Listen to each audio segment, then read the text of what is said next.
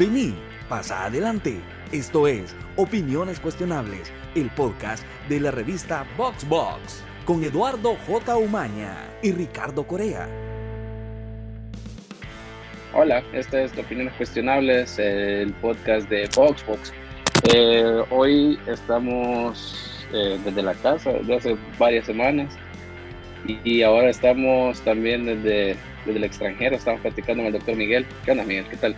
Hola, ¿qué tal? Aquí feliz por fin pudiendo hacer un podcast con ustedes. Al fin se dio. ¿Qué onda? ¿Qué hay? ¿Cómo, cómo, cómo, está todo? Aquí. Por allá. Yo feliz que está relativamente fresco todavía el, clima. Hace como una semana aún una nevada. ¿Y, de, dónde es que estás? No, nunca te preguntamos. Estoy en Denver, en Colorado. Ah, ah ok. Algo lejito de Salvador.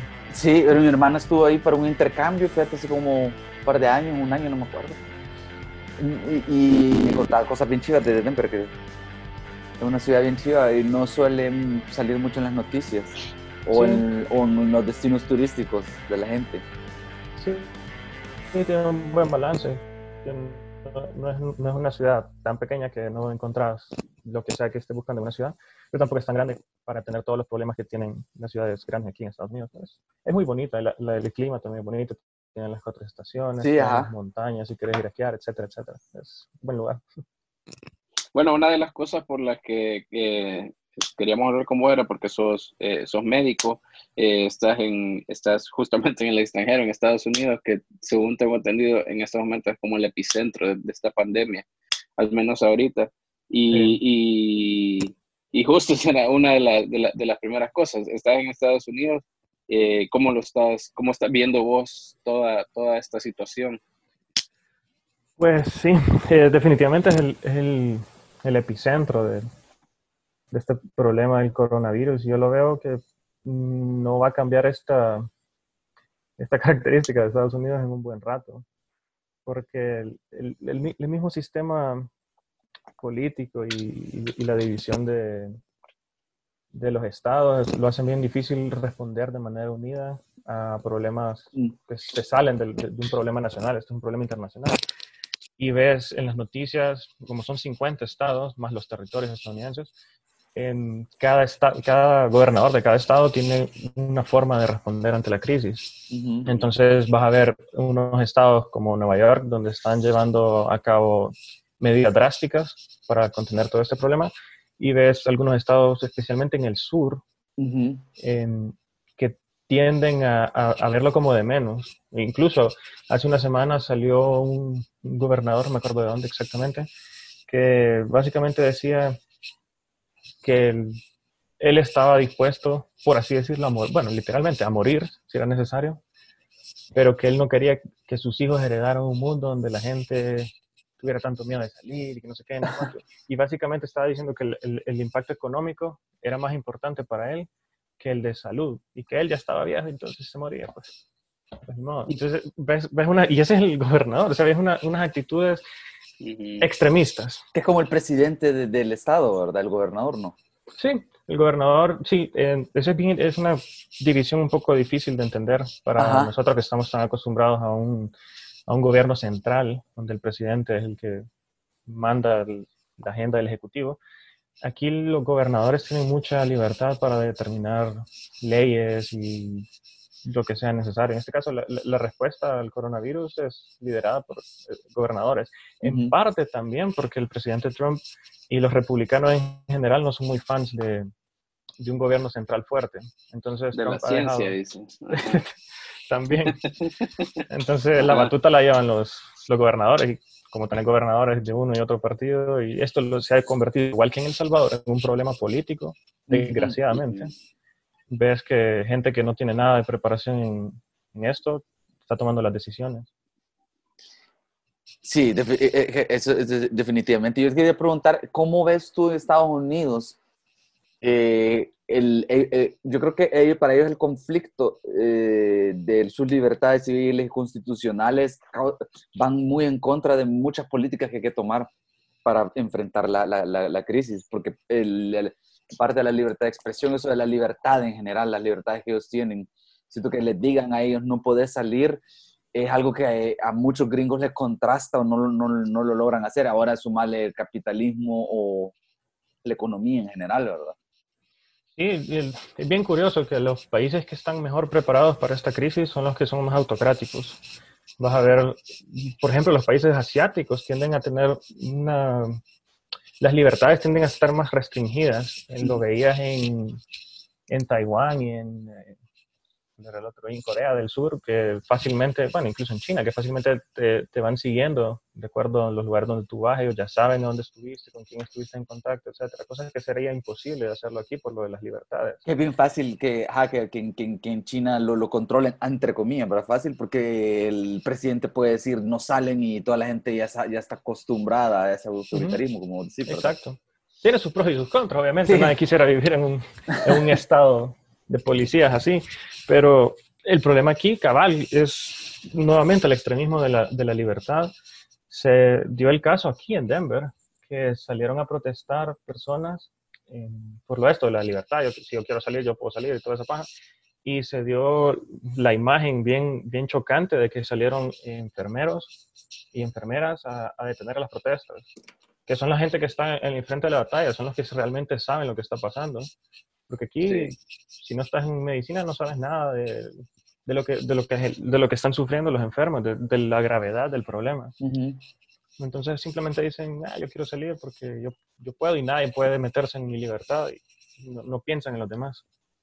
¿Y tú cómo, cómo, cómo, cuando decís que un, lo, se ha vuelto un asunto político, te decís por, lo decís porque hay un... porque en algún nivel los protagonistas son eh, los presidentes, los gobernadores, no solo en Estados Unidos, sino que en el mundo. Eh, o porque en algún nivel eh, el manejo de ellos que están sacando de proporción la enfermedad para poder sacar, como dicen, la raja política o el corte político, o por qué lo decís? Aquí se han, se han metido varios factores. Uno, este año de, elecciones. Mm. aquí Trump, su carta más importante siempre fue la economía. Y es, algo clásico de los republicanos, siempre le, dan mucha importancia a la economía. Y había estado bastante bien. Que sea producto de, él o no es otra cosa, pero la, economía estaba bastante bien. Con la venida del coronavirus, él no quiso, precisamente por la economía, escuchar a, los expertos que le decían que había que tener cuidado, que había que empezar la social distancing, o sea, el distanciamiento social, Em, y todo esto que iba a impactar en la economía. Se tardaron muchísimo en, en hacer caso a todo esto. Y desgraciadamente, a, a todo ese problema político de, de las elecciones y, y, de la bandera de la economía, se agrega el hecho que muchos de los, de los que, o por lo menos una parte importante de los que apoyan al presidente, tienden a ser radicales. Radicales que se van fácilmente con teorías de conspiración. Y entonces vas a ver que el doctor Fauci, que es el, principal médico aquí de, del control de la, epidemia, está recibiendo amenazas de muerte. Eh, dicen que, no, que, no, que, es una conspiración, que, que, no sé qué. Sinceramente no, no comprendo del todo el, el, la, la, razón de por la cual están diciendo todo eso, pero el punto final es que creen que el por alguna razón los demócratas o el, deep state le llaman, el, que es el estado encubierto que nadie sabe, pero que maneja los hilos de, de todo. Es la mano invisible. Es la mano invisible, ajá. Entonces como que son los globalistas y no sé, o sea, tienen unos sus términos así medio, medio extraños. Pero el punto es que no, no creen en los científicos, no creen en el Dr. Fauci, que es una persona muy brillante.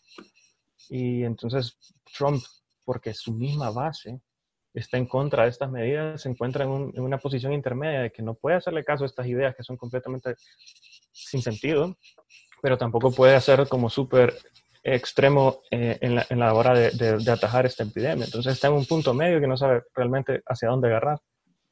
Es como hasta, hasta yo, yo vi que hubo como un, ha habido como un auge, ¿verdad? De, de, los que están en contra de la vacuna, como inclusive eh, poniéndose, eh, usando más bien a Bill Gates como excusa para, para decir, eh, ¿cómo se llama? Que como la prueba, ¿verdad? De, de, de, ah, vieron que, que sí, las vacunas son un negocio, que son paja, ¿verdad? No sé si se dieron cuenta de, de ese relajo. Sí, y Bill Gates se ha convertido en, la imagen de, esta conspiración, porque Bill Gates así... Sí dos, tres, no sé. Eh, él siempre ha estado metido en, en esta cosa de enfermedades infecciosas y ayudando a países de tercer mundo. Y él presentó una conferencia, un TED Talk, que era em, sobre la próxima pandemia. Y lo que la gente le decía a Bill Gates era que lo más probable es que fuera un coronavirus. Pero y entonces es chistoso porque la, conferencia era para decirle al, mundo, hey, se nos viene algo y no estamos preparados, nadie está haciendo nada en cuanto a vigilancia y de preparación para contener a la próxima pandemia. Y entonces la gente, ahora que se habló del coronavirus, como, wow, se dio algo que los científicos ya sabían que probablemente se iba a dar. La gente no sabía esto. Y tienden a, a, elegir al, profeta que dice lo que va a pasar como el causante del problema. Entonces hoy se ha convertido en la imagen de los globalistas, de las conspiraciones, del Big Pharma le llaman. Sí, porque yo De hecho, a mí me sorprendió porque en el documental, eh, no sé, han visto, si vos, Miguel, has visto la serie documental de Explained en Netflix, y acaban de inaugurar una temporada que es solo para la pandemia y el primero obviamente es del coronavirus. Y una de las voces que sale ahí de los expertos, digamos, es Bill Gates. Y a mí me, me, me sorprendió y por eso me puse a investigar un poco, porque no sabía, o sea, era Bill Gates hablando de epidemias y Bill Gates hablando de que ya sabíamos desde ese tiempo que venía una epidemia. Sí, es, y eso yo, yo lo vengo escuchando desde hace años. Lo que pasa es que si nunca, nunca has estado en, en el ambiente de, donde se habla de enfermedades infecciosas, emergentes, obviamente te agarra de sorpresa y decís, bueno, ¿y cómo es que sabía esto? ¿Qué clase de magia es esto? No, no tenés que, no tenés que ser un, no tener que tener una, una, ¿cómo se llama? Una bola mágica para predecirlo, sino que la tendencia o, muchos estudios ya apuntaban a esto. Sí, apuntaban a eso por varias razones. El coronavirus, eh, cuando se dice el coronavirus, en realidad es una subfamilia grandísima de, de virus que se encuentra bastante en animales como el murciélago. ¿Y por qué viene tanto, tantas enfermedades del murciélago? Porque los murciélagos, por un lado, tienen un sistema inmune bien interesante que hace que se que reciben infecciones pero no se enfermen. Entonces son, son portadores crónicos de enfermedades de diferentes tipos. Por otro lado, los murciélagos vuelan, eso quiere decir que cubren áreas enormes, eh, o sea que pueden llevar una enfermedad de un lugar a otro. Y los murciélagos viven en, en, en cierta forma bien, bien juntos entre ellos en cuevas, donde si alguien estornuda, mm, todo eso, lo que sea, le esparce a los demás y esos van a volar a otros lados y, y eventualmente llevan otras enfermedades. Se sabe que los murciélagos tienen cientos de coronavirus diferentes y a cada rato aparece la, noticia que se ha descubierto un nuevo tipo de coronavirus. Y eso ha sido siempre. De, hecho, en, en ese documental que les cuento, eh, porque e, este coronavirus no es el primero, creo que es como el quinto que conocemos o algo así pero ha sido el que, el que más ha llegado, a, encontrar ese equilibrio entre, entre matar y, y expandirse. Pero lo, lo, que te quería decir es que creo que después del segundo o tercer coronavirus que se detectó que venía del murciélago, desde ese entonces, que son como tres o cuatro años, han estado eh, sacando información del, del, del, de la sangre de los murciélagos, aislando ciertos virus. O sea, ya venía más o menos preparándose eso. Y el coronavirus que ahora tenemos, según ese documental, era de los que parecía como de los de más bajo riesgo. Bueno, eso te lleva a decir, a demostrar que a veces la, ciencia te da una idea general, pero no siempre es del todo acertada. Para eso necesitas tiempo y el tiempo te va enseñando. Sí, es el tercer coronavirus que salta. Zoonótico. Coronavirus hay muchísimos conocidos, pero zoonótico es el tercero. El primero fue el SARS en el 2002 el segundo fue el MERS en el 2012, creo, 2013, y que, por cierto venía de los cabellos, y este que es el, tercero que sale. Zoonótico quiere decir que viene de animales, ¿verdad? Así es, zoonosis es de ah. animal a humano. Ajá. De hecho, una de las teorías que manejan en este documental es que el, este coronavirus que ahorita tenemos saltó a otra especie y ahí pudo mezclarse para llegar a la, al, al, humano. Y cuando, y cuando pasa esto, no quiere decir que no sé si ya, se, si ya se puede preguntar o saber con, con, con certeza, pero mm, ¿es, es, paja o no es paja lo, lo de la sopa de, de murciélago entonces? eh, seguramente es paja, porque, o sea, la gente cuando, cuando empezaron a hablar los científicos y la, gente que está investigando todo esto, eh, el problema no es la sopa en sí.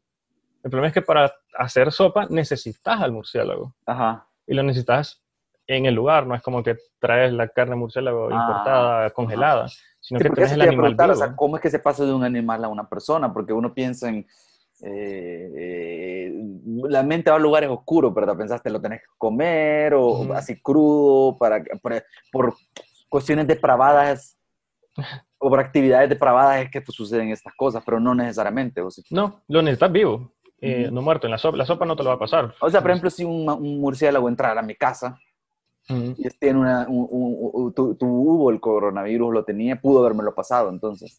Pudiera, sí. Claro que si lo eh, tenés encerrado en el mercado para hacer sopa, es más probable que... Exacto, es más probable, porque ahí tenés un montonazo, uno va a infectar a otros y después tenés a cientos de murciélagos eh, echando partículas virales, mucho más fácil que te, infectes ahí. Mira, pero volviendo un poco al, tema este, digamos, político, siento que también un poco lo que ha pasado es que eh, como nos ha agarrado tan desprevenido todo esto, se ha colado un montón de, de ideas, a veces son teorías de la conspiración, pero a veces también creo que son dudas legítimas. Y te digo, por ejemplo, este, este escritor, profesor de la Universidad de Jerusalén, Noah Harari, eh, que ha sido una como de las voces que más ha estado ahí hablando en, en, medios internacionales sobre esto, justamente lo que vos decías de, de los estados más, más autoritarios.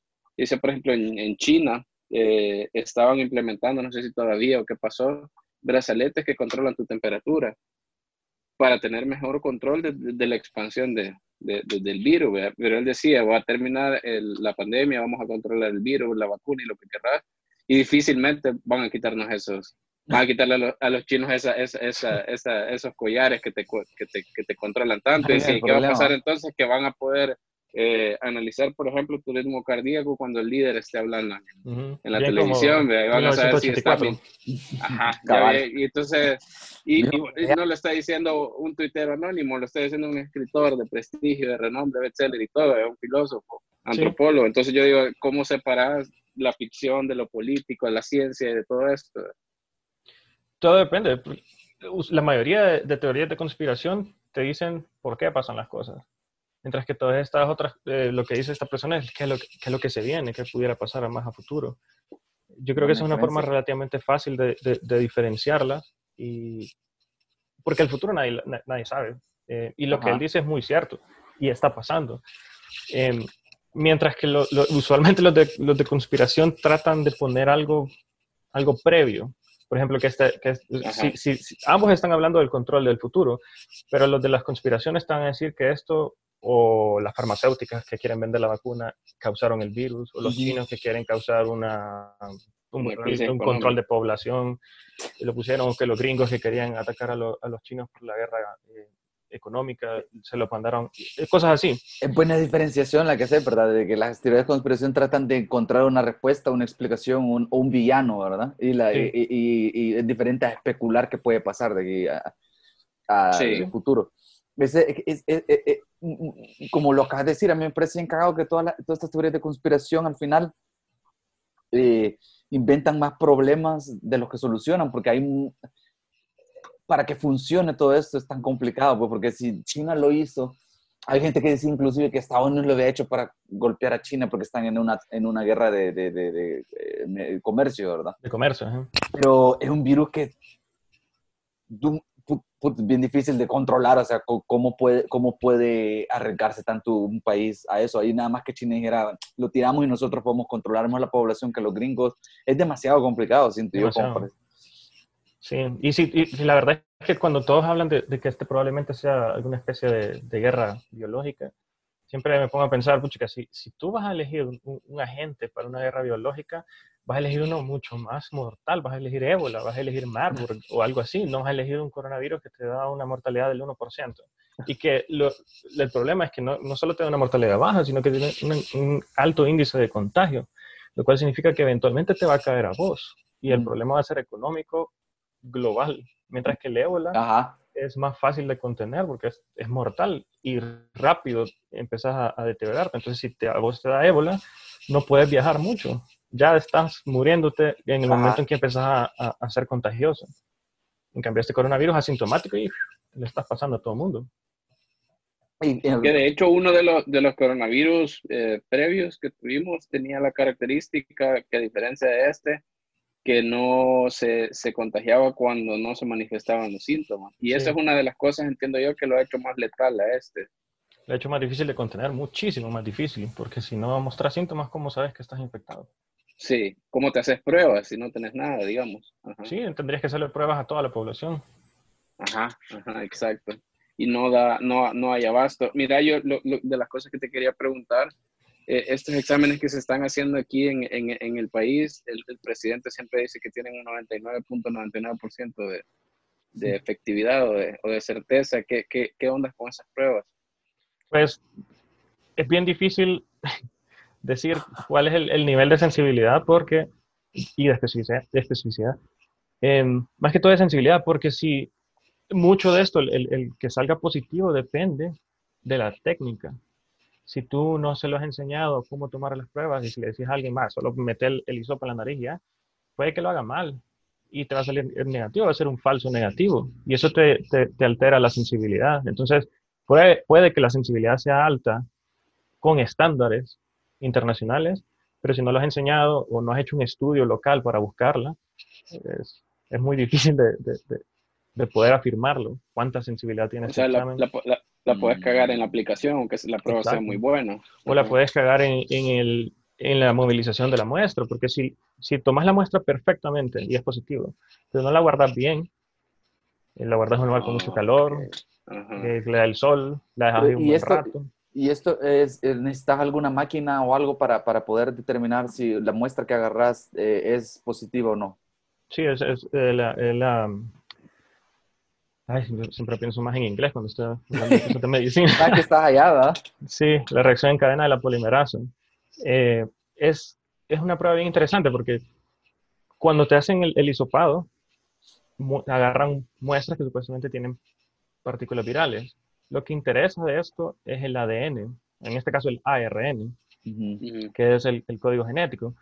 Entonces tú lo metes en una, por así decirlo, una sopa, eh, que tiene más eh, nucleótidos que son como la base del, del, del ARN y el ADN, y lo interesante del, de, de, de, estos ácidos nucleicos es que son, es fácil que se peguen entre ellos y tienen, siguen unas reglas. Entonces, si vos tenés, digamos, un fragmento ya conocido del virus, que esto ya lo hacen los laboratorios desde antes, ese fragmento, si tú lo metes en la sopa, como es específicamente para el coronavirus, la sopa va a tener las partes complementarias de ese, de ese pedazo de, de ARN. Mm, okay. Luego de ciertos procesos y unas enzimas que tenés ahí, van a empezar a construirse, a copiarse y a copiarse y a copiarse ese mismo fragmento. Ah, o sea que vos le das como la pauta para que se comporte como tiene que comportarse el, el, el virus en sí. esa sopa. Sí, cuando... es, sí tenés el segmento. Ajá. Porque es, lo que tenés en la sopa solo son los pedacitos. Ah, los legos, en la sopa está como lo, lo, lo, lo, como por así decirlo, quizás, no sé si es un buen ejemplo, pero si podemos poner, poner combustible, solo necesitas una chispa para que encienda. Para Entonces, que, sí, la muestra es como la chispa, digamos.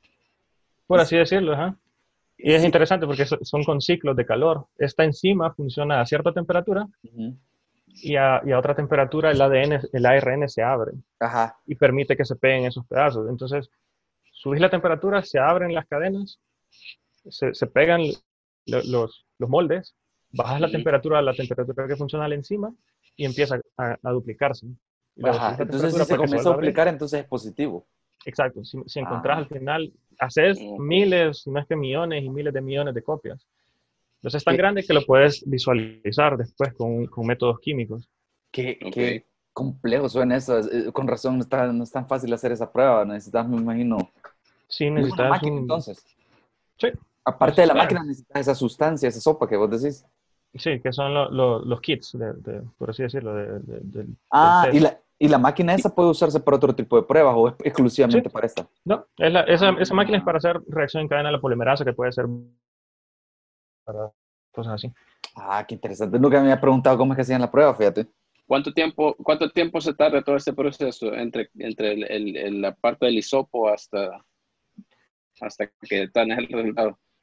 Depende. la, la reacción en sí es cuestión de horas, ya la, la, la sopa. Ajá, ajá. Eh, pero para ahí tenés que haber eh, tomado la muestra a la persona, obviamente tenés que etiquetarla, tenés que tener una forma de identificarla, ajá. luego tenés que mandarla, porque esto solo, creo que solo en el, en el laboratorio central lo están procesando. Y ahí le están, están procesando no sé, más de mil muestras supuestamente. Entonces, ¿será que puede decir que seas el kit o la, o la máquina tiene una sensibilidad del 99.99%? Bajo circunstancias perfectas, sí.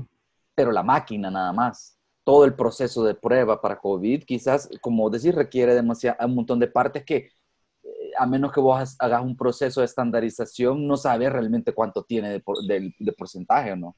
Las pruebas de sensibilidad las haces bajo, bajo parámetros supuestamente estandarizados, que mm. incluyen la toma de muestra. O sea, no es solo la máquina, la máquina probablemente sea más alta.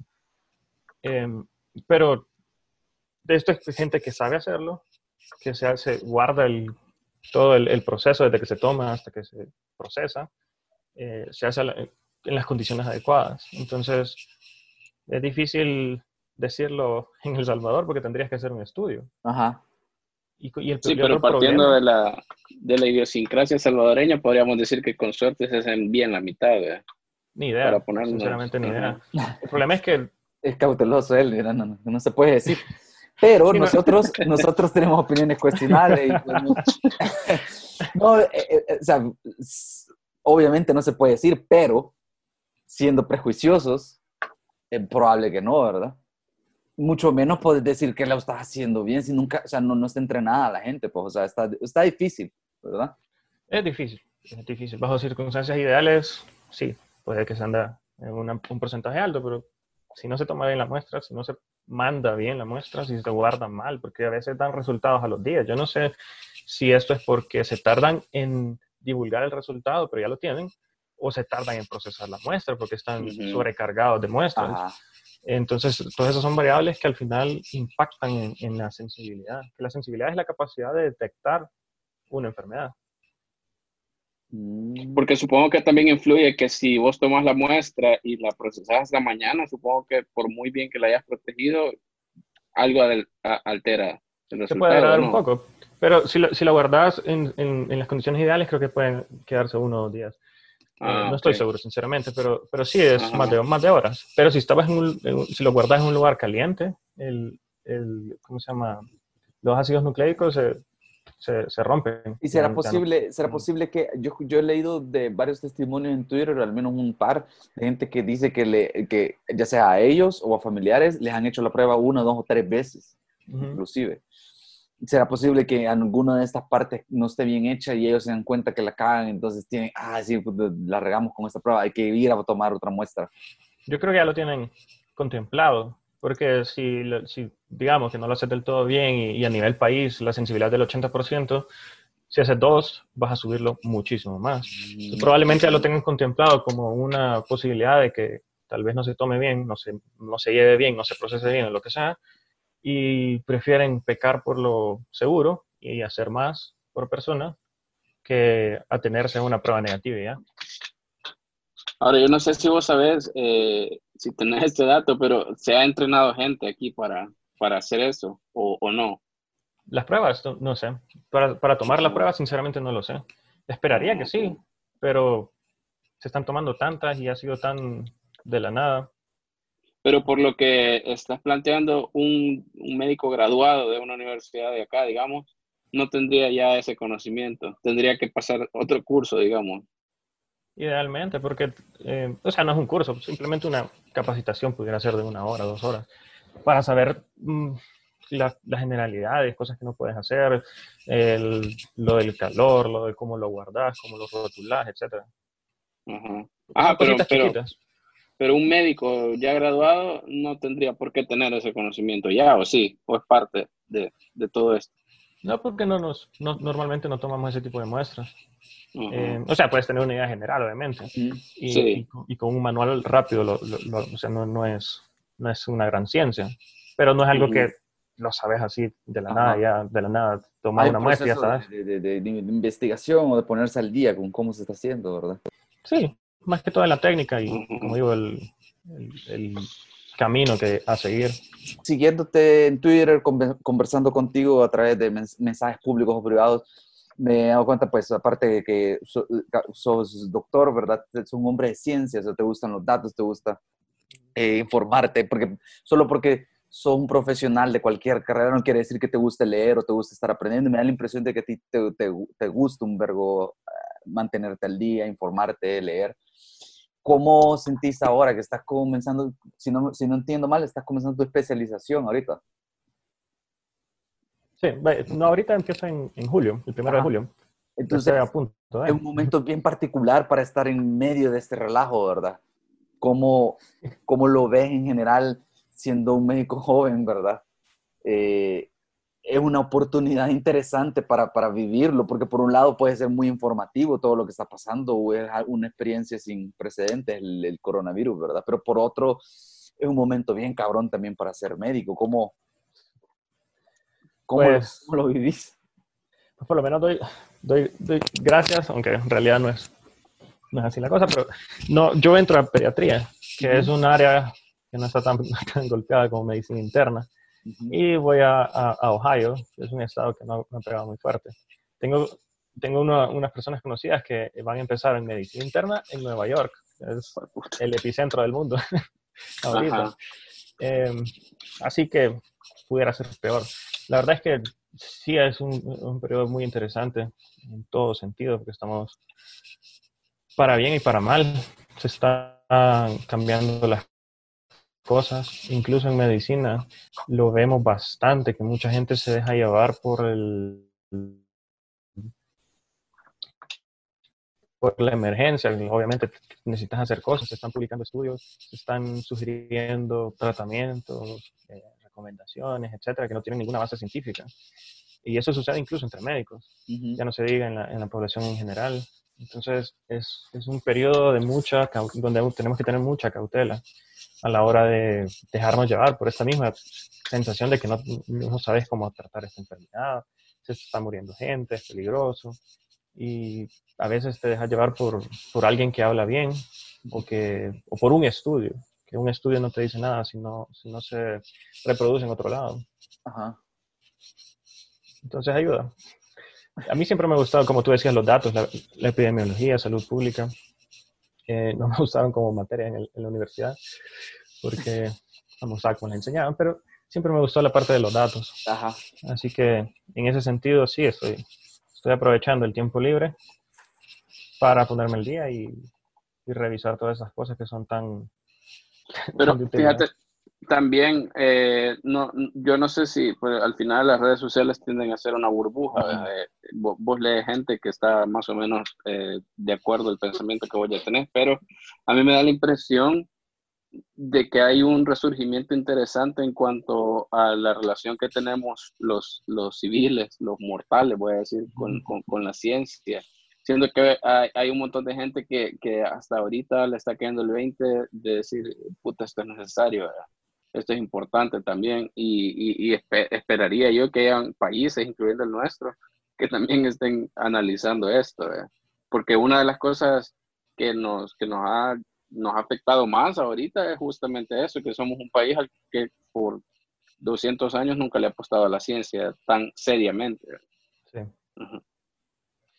sí y, y, es, es interesante cuánto se, cómo se hablaba del futuro en, en entre las personas antes de este de Stronger, cuando uh -huh. se hablaba de las, las, nuevas profesiones, de cómo está perdiéndose el, la idea del universitario, que sigue una carrera estructurada, uh -huh. mientras que el futuro es más, más líquido y puedes aprovecharte de las nuevas tecnologías, no sé qué, no sé cuánto. Y ahora nos estamos dando cuenta qué tan importantes son las cosas que, veíamos, que dábamos por, por sentado. La persona que trabaja repartiendo comida. Es, uh -huh completamente esencial, mientras que las nuevas, los nuevos empleos supuestamente no, no están, están en casa. Porque no, no mientras que nadie necesita un fotógrafo, decir. ah, estoy a, a, a, un influencer. nadie necesita un influencer. Ajá. Sí, ahorita creo que ha quedado bien claro que, que lo necesitaba, porque no hay cosa que digan que no sean criticadas más en esta época. Si se ponen ahí en, sus casas, ¿verdad? Toda bonita y la Mara encerrada en un... ¿Qué están haciendo ahorita los DJs? Dice. Sí. un tiempo Ajá. duro para ser influencer. Sí, sí, sí. Ojalá ya, ya se termine de caer ese esquema. Pero sí, ojalá, ojalá el, el, el enfoque de, de, de, ver la importancia de la salud por fin caiga en, la, en cuenta en la gente, más que todo en los políticos. Porque en El Salvador salud siempre ha sido de las áreas más abandonadas junto a educación Yo siempre decía que seguridad se le da tanto, pero yo siempre he sentido que, que es más importante salud y educación. la, parte de seguridad se le da tanto, pero se le da solo y exclusiva, prácticamente exclusivamente a la parte del castigo, la, la seguridad punitiva, mientras que la prevención no le dedicas nada. Si en educación no estás dando nada, en salud no estás dando nada, tenemos una población que padece enfermedades crónicas, que nadie les da mucha atención, y eso tiene una carga económica severa, y que además no está recibiendo educación, tenés un problema enorme. Ajá, bien, es que ahí entra la parte política definitivamente, porque ya creo que ya lo hemos hablado con Ricardo en, otro, en otros capítulos, el problema es que no es, eh, no es inmediato apostar a la prevención, a la salud, a la, a la educación, y tú necesitas resultados de un año, de cinco años para poderte reelegir, para que se reelija tu partido. Entonces, por eso no lo hacen acá y, y, eso es un problema. Ojalá que este, este, tipo de situación nos deje elecciones a todos, porque hasta de alguna manera lo que no lograron los científicos o, o gente como, como Greta, ¿verdad? Que eran activistas por el cambio climático y todo esto, hoy es, en algún nivel hay un llamado o hay una pues, a, tener más respeto de la naturaleza, de, de, de, nuestro entorno, ¿verdad? De darle más importancia a la educación o al, a los profesionales hasta cierto punto, porque hoy es bien, bien sonado, ves, eh, Twitter por tomar un, un, un, parámetro y ves cómo, cómo, los abogados están dando más consultas, como abogados profesionales que quizás no trabajaban en eso, o y doctores también, como es tu caso, ¿verdad? Porque si, eh, un ejemplo tuyo, pues, creo que hablábamos contigo antes de este relajo, ya, ya habíamos interactuado, pero hoy eh, más gente te busca, más gente te, te, te hay, tenés más interacción en tu cuenta solo para no ir lejos, ¿verdad?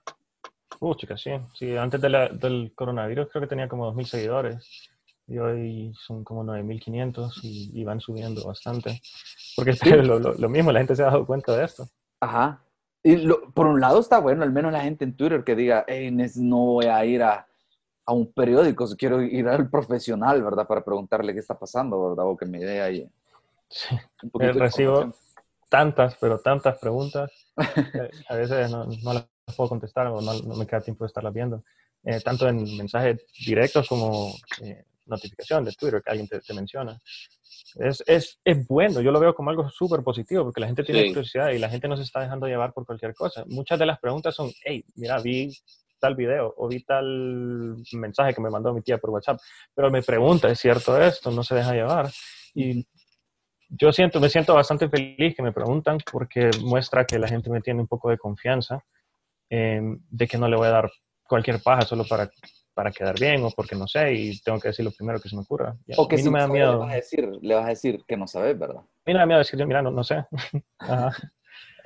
No, y que en algún momento también lo hablamos con Eduardo, el, el tema, ahorita nos estamos burlando de los influencers, pero yo creo que en todo caso eh, así deberían ser eh, ese, ese tipo de, de opiniones filtradas a través de profesionales, es decir, tenés, deberías tener gente que sepa de salud a la que vos podés ir a, a consultar gente que sepa de cocina, gente que sepa de, de, diseño, gente que sepa de... Y ellos deberían ser referentes en todo caso. Así que sí, a, mí también yo, yo, yo he seguido el crecimiento de tu, de tu cuenta. Igual me parece bien, bien interesante porque obviamente es mejor que, que, que vos dejes un comentario de salud a que lo de, no sé, alguien en la tele que no tiene puta idea.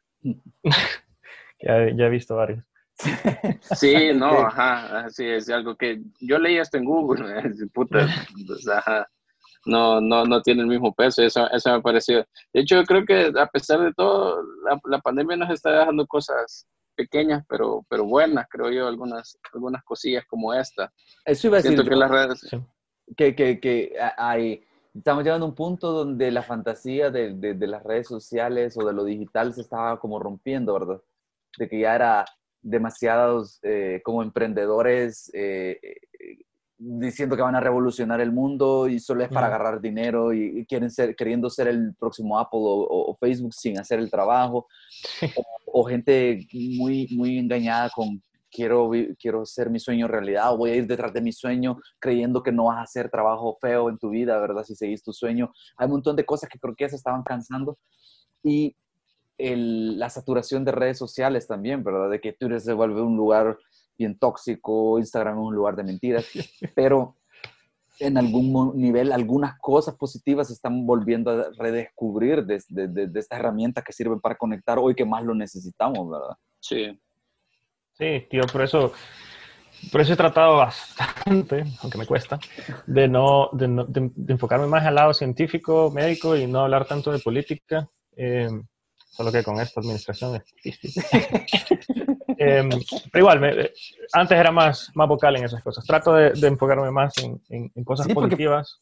Fácil te puedes perder con, con, con, con tanta atención, que, o sea, tanta gente pidi- hablándote, buscándote, y vos decís, me imagino que está esa, esa trampa, no sé, ¿qué opinas? ¿Qué me vas a Sí. decir? De que de repente decís, hey, puse este tweet y no tuvo tantos likes.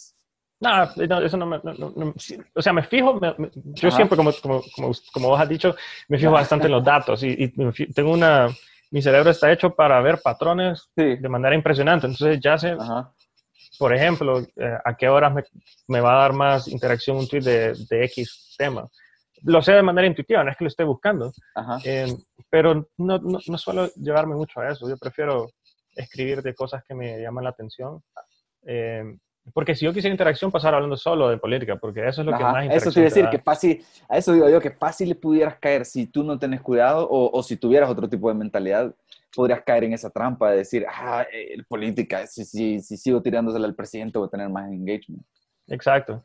Y te lo dan porque pues, se ha Sí. puesto tan, tan terrible esto. te da- o sea, el engagement va a ser tanto positivo como negativo, pero igual es engagement.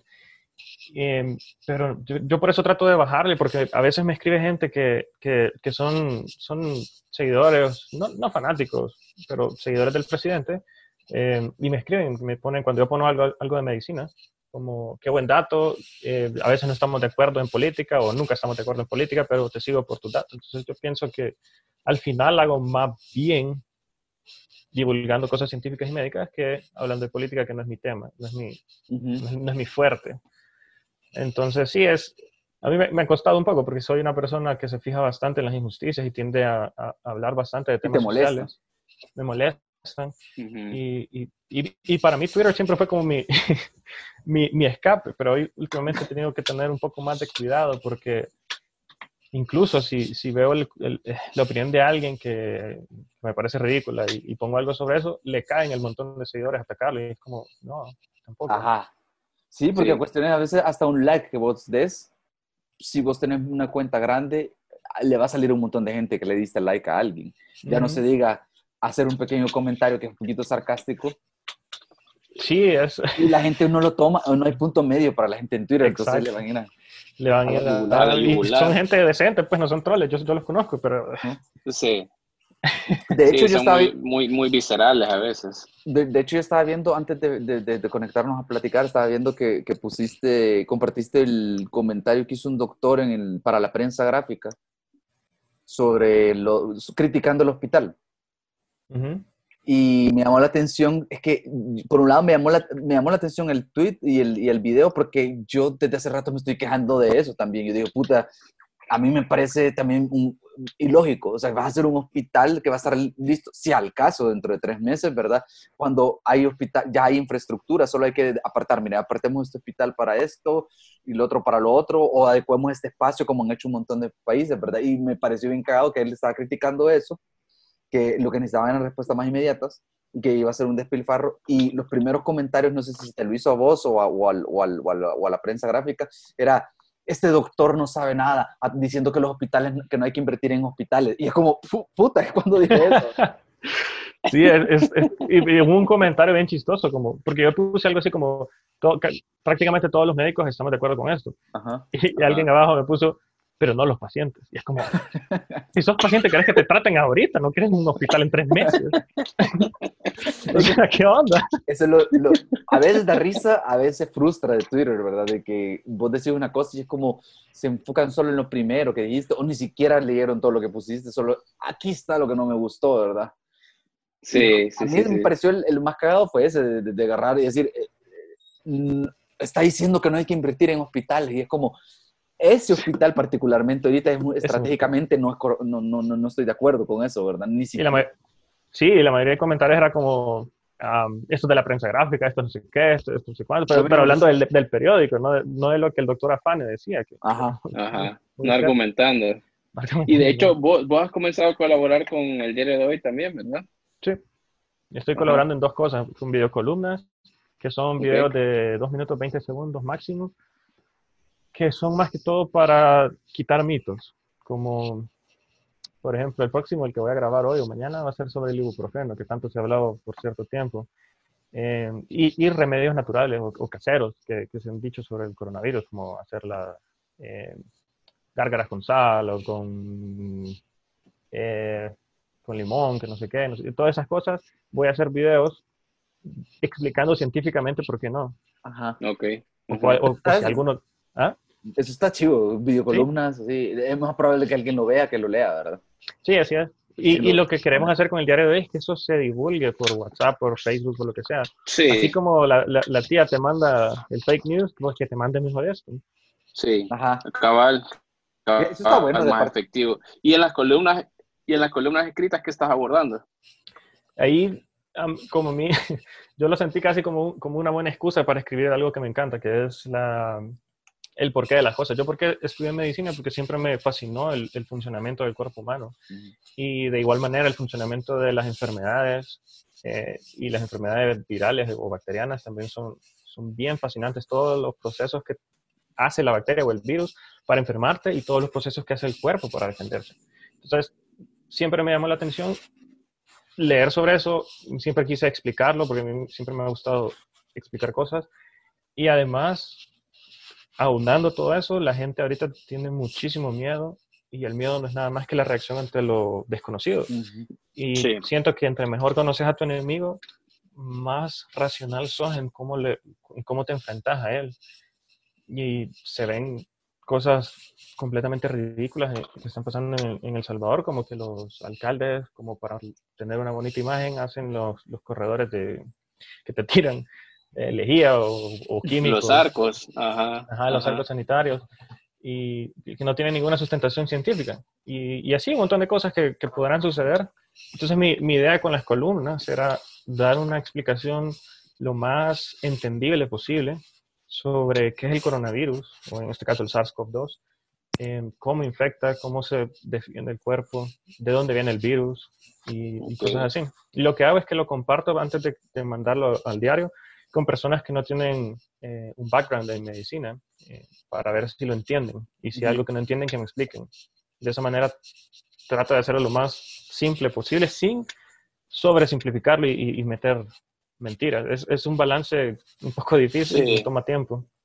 pero al final es, es, divulgación, que no, no, le estás hablando a otros médicos, le estás hablando a, gente de a pie. Exacto. Sí, pero eh, ahí está la clave, la verdad.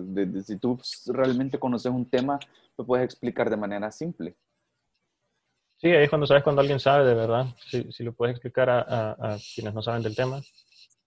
Y me ayuda a mí, porque no es que yo lo sepa. Todo esto tiene su proceso de investigación y, y, tengo que aprenderlo lo suficientemente bien para explicarlo de manera y de términos simples. Ahora que tenemos acá y estamos en el tema, entonces, no,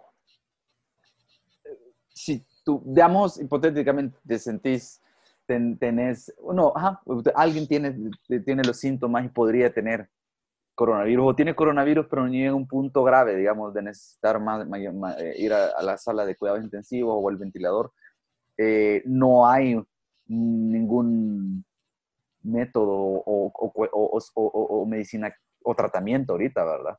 No. Solo dejar que tu cuerpo haga su trabajo o no como, prácticamente toda enfermedad viral, no hay un tratamiento o cura. Eh, hay algunos antivirales, pero... O sea que tratas los síntomas nada más.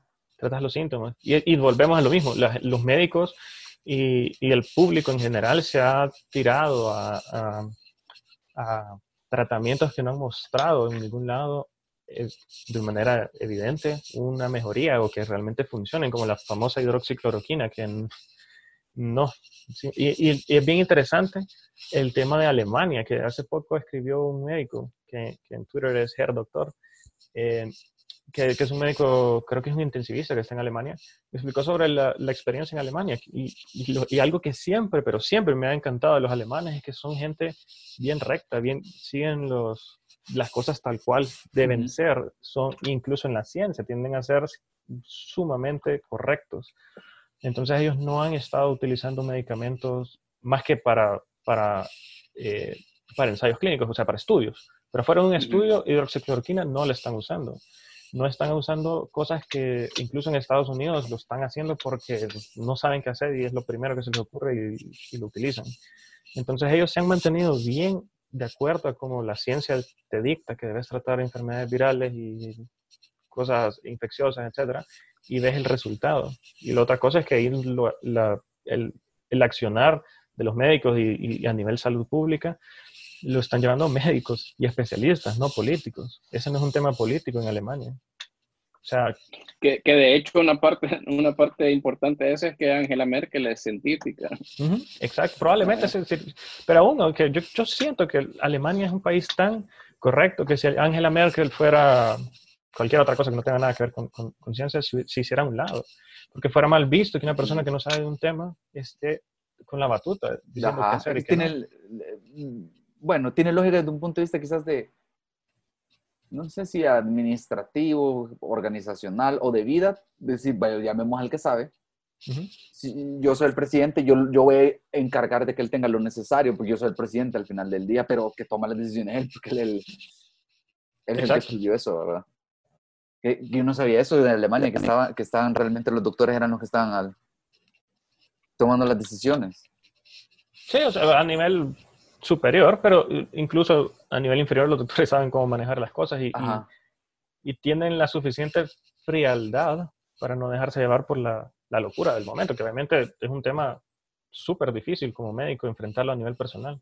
¿Y ahorita cómo está? ¿has, visto, ¿Has visto cómo está Alemania? ¿Cómo le ha ido? Ha ido bastante bien, especialmente en temas de, mortalidad. Sigue subiendo como en prácticamente todos los lugares del mundo, pero es un ascenso controlado. Y es bien interesante que Alemania incluso le ayudó a Italia y a España cuando ellos estaban en lo peor de la crisis, estuvieron importando pacientes de, España y de Italia a, a unidades de cuidados intensivos de Alemania o sea, ese nivel de... esa fe que le tienen a su sistema de salud, mira. Sí, porque nadie más se hubiera atrevido a llevar pacientes después de ver cómo se está destrozando todo el sistema público de salud en, esos dos países. Sí, cabal, cabal. Y mira, y hablando de países de Europa, ¿tú, tú qué pensás de, me parece, pensar haber visto en las noticias o en algún podcast escuché que Suecia, países como Suecia o Finlandia le están apostando a que, a ir eh, liberando el distanciamiento social o las restricciones de circulación para que la gente se enferme básicamente, ¿verdad? Y bueno, pase lo que tenga que pasar, que agarren, ¿cómo se llama? Inmunidad. Inmunidad a los que tienen que agarrarla y se enfermen los que tienen que enfermarse. no, lo que están haciendo es, una, una, apertura progresiva eh, de, las cosas. Y, no, solo, no solo en los países nórdicos, en toda Europa está pasando. Incluso en España pasó este lunes que supuestamente solo iban a dejar salir a los niños con sus papás, pero salió todo el mundo. Todo el mundo.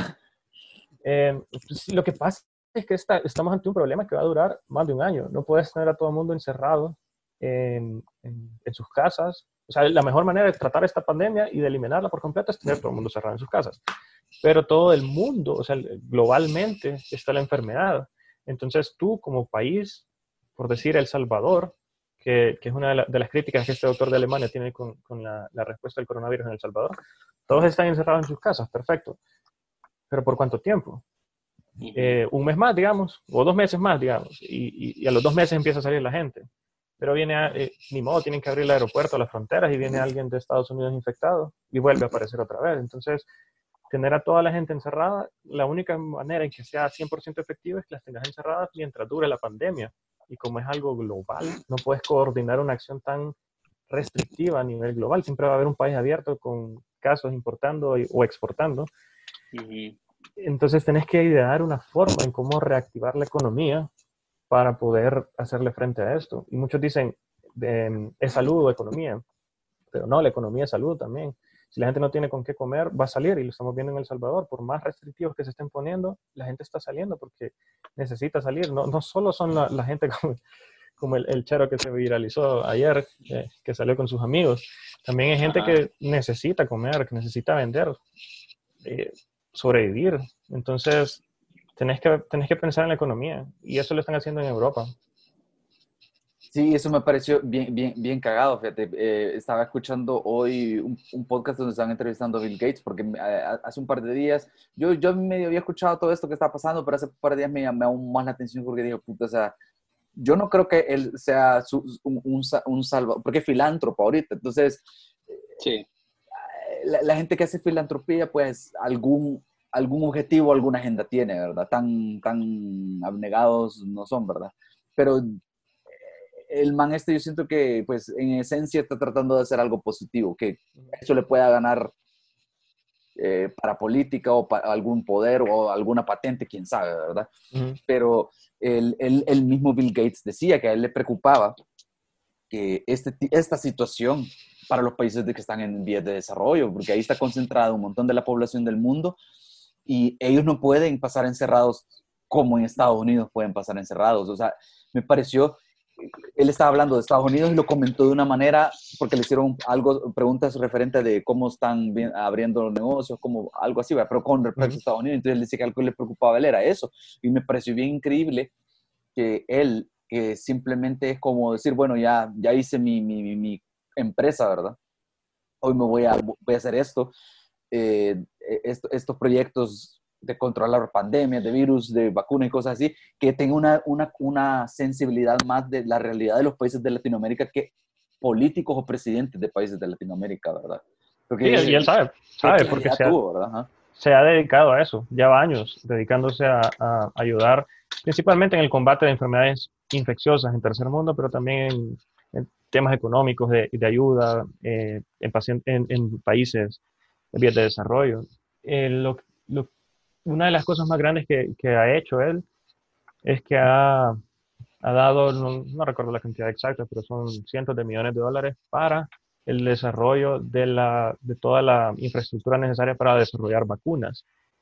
Que ahorita hay varias vacunas que están en proceso de, de, patentarse y demostrarse que son efectivas. De todas esas, no sé si son, él mencionó ocho por ahí. De todas esas, una va a resultar ser la, la ganadora, que va a ser la primera que sea, que muestre ser efectiva, muestre ser segura y que se pueda hacer a nivel masivo. Pero lo que él está haciendo es él está ayudando dinero para la construcción de las fábricas y todo lo que sea necesario para crear cada una de esas 6, 7, 8 vacunas, de tal forma que no importa cuál sea, ya va a estar lista la infraestructura para hacerla. Sí. Entonces, eh, desde el punto de vista económico es no es muy, no es muy sensato gastar tanto dinero en, en siete que no van a funcionar y una que sí. Mejor es esperar a ver cuál funciona y luego dedicarle dinero, pero como él está tan interesado en que se desarrolle lo más rápido posible, está dando dinero para todas. Y tiene dinero. Sí, cabal. Sí, claro. Ajá. Es una apuesta que solo él puede hacer, ¿no? Difícilmente alguien más la puede. Sí, ajá. Y que al final me imagino que para las otras siete que no van a funcionar, alguna función la va a encontrar y va a ser más, más dinero todavía. Puede ser, sí. Pues sí, es lo que digo, o sea, al final del día, pues eh, hay buenas intenciones, pero que no quiere decir que no va a haber un cierto beneficio. Y la gente a veces lo, que hace es traducirlo mal, ya va en la conspiración de por qué lo está haciendo él. él Exacto. Se quiere educar y todo eso. Pero entonces, eh, vos estás, de, vos estás de acuerdo en ese aspecto, entonces, eh, ayer lo, lo, discutíamos en un live, que, ¿cómo se llama? Eh, ¿en, qué, ¿en, qué, punto estamos? Que quizás eh, comenzó muy pronto el, el, confinamiento acá en El Salvador o estuvo bien. Yo creo que empezó muy pronto. Empezó en fase 1, cuando supuestamente los casos son importados. A mí me llamó muchísimo la atención que, que, hay, que hay que separar la respuesta al coronavirus en dos, en dos cosas bien diferentes lo que hizo el gobierno, que realmente lo aplaudí y sigo aplaudiéndolo y me pareció sumamente bueno, fue cerrar las fronteras y poner en cuarentena a toda la gente que llegara de otros países. Que incluso yo, yo no pensé que se atreviera a hacer eso con Estados Unidos. Hasta ese momento iba, había estado seleccionando todos los países golpeados, pero al principio primero fue China, China. Después fue Italia, bueno, eh, España y de ahí no sé si fue Alemania bueno, pero yo dije, todos vienen de Estados Unidos, la, mayor, parte de la gente que viene de El Salvador viene de Estados Unidos. no creo que se atreva. Y eso coincidió con el día que no me fui del, del Salvador y cierran fronteras de, de Estados Unidos. Fue súper bien y después lo cerró, creo que cuando, cuando, lo cerró de Estados Unidos, lo cerró de todo el mundo. Sí. Eh, y eso fue súper bien. Eh, tal vez mal implementado con, con, el problema que pasó en Jiquilisco. Eh, definitivamente eso, fue un problema de, por lo rápido que se, que se decidió hacerlo, no estaban preparados para la logística, pero al final la idea era muy buena. Y la otra parte es la de la cuarentena domiciliar, que empezó tal vez muy rápido, porque o no nos estaban contando algo, o quisieron mostrarse súper contundentes ante, ante eso, después de haber recibido eh, alabanzas o... Agarraron paja después de, de, de, lo que pasó con cerrar la frontera, quizás, pero decir, tenemos que seguir marcando tendencia en la región. De, O eso, o, o, o, tienen información, tenían información que no nos dieron, porque uh -huh. no, ser, no, no haces cuarentena domiciliar en una fase 1. Se supone que solo tenés casos importados. Eh, entonces cerraron todo y el problema es que la, la, cuarentena domiciliar es una medida sumamente difícil de mantener. Que si un porcentaje de la población sigue saliendo y no, no la obedece, de nada te sirve. Y no lo puedes sostener en el tiempo. Entonces, uh -huh. si estás ante un problema que va a durar más de un año, ¿por qué estás empezando a gastarte tus balas antes de que hayan enemigos? No, no tiene mucho sentido. Y sí. Y la otra cosa que yo veo problemática es que la gente no se está preparando a nivel gobierno, por lo menos no lo he visto, para reabrir las cosas. Simplemente están prolongando y prolongando y prolongando. Pero, ¿qué vas a hacer? O sea, esto no va, no va a estar cerrado, encerrado todo, todo el salvadoreño hasta diciembre. Y la vacuna no va a aparecer hasta el otro año. Sí, definitivamente alguna... Eh, y, y, ese, y ese es el punto problemático, porque cuando, por ejemplo, la... Eh, ¿Cómo se llama? la, eh, la Asociación de, de, de, Empresarios, como dice, ANEP, uh -huh. Vienen y ellos están ahorita abogando porque ya comencemos a hablar de reabrir. Como la ANEP ha sido bien hijo de puta con, con los empleados, sí. con el salario mínimo y un montón de otras cosas, yo, cuando, igual que los diputados, cuando vienen con un buen argumento ya no se les puede creer o ya decís como, puta, vos tuviste tiempo de hacer esto, vos tuviste chance de hacer las cosas bien por un montón de tiempo y no las has hecho, ¿por qué te vamos a creer ahorita? Ahorita sos el villano porque querés sacarnos y porque nos dé el virus, ¿verdad? Sí. Cuando definitivamente Pasa. es bien complicado, la verdad, porque cabal, o sea, es...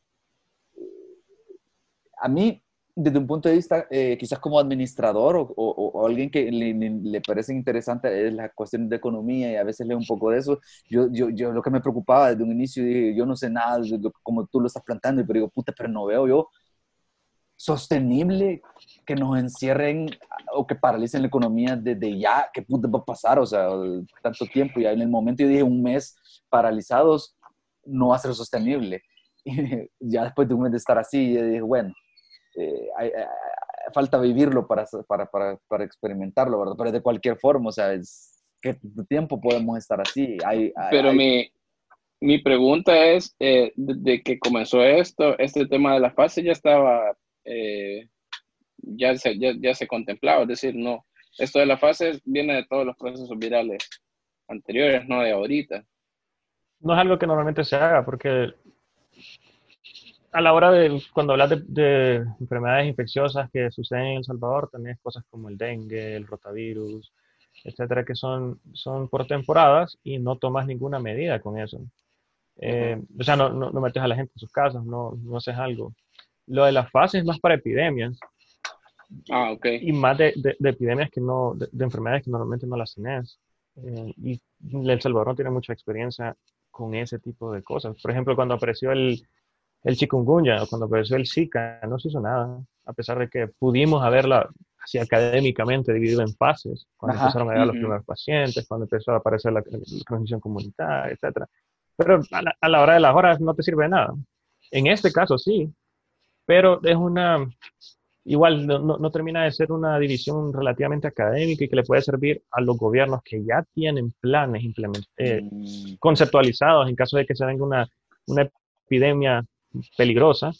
Pero si no tenés planes, de, de, nada te sirve decir que estamos en fase 1, fase 2.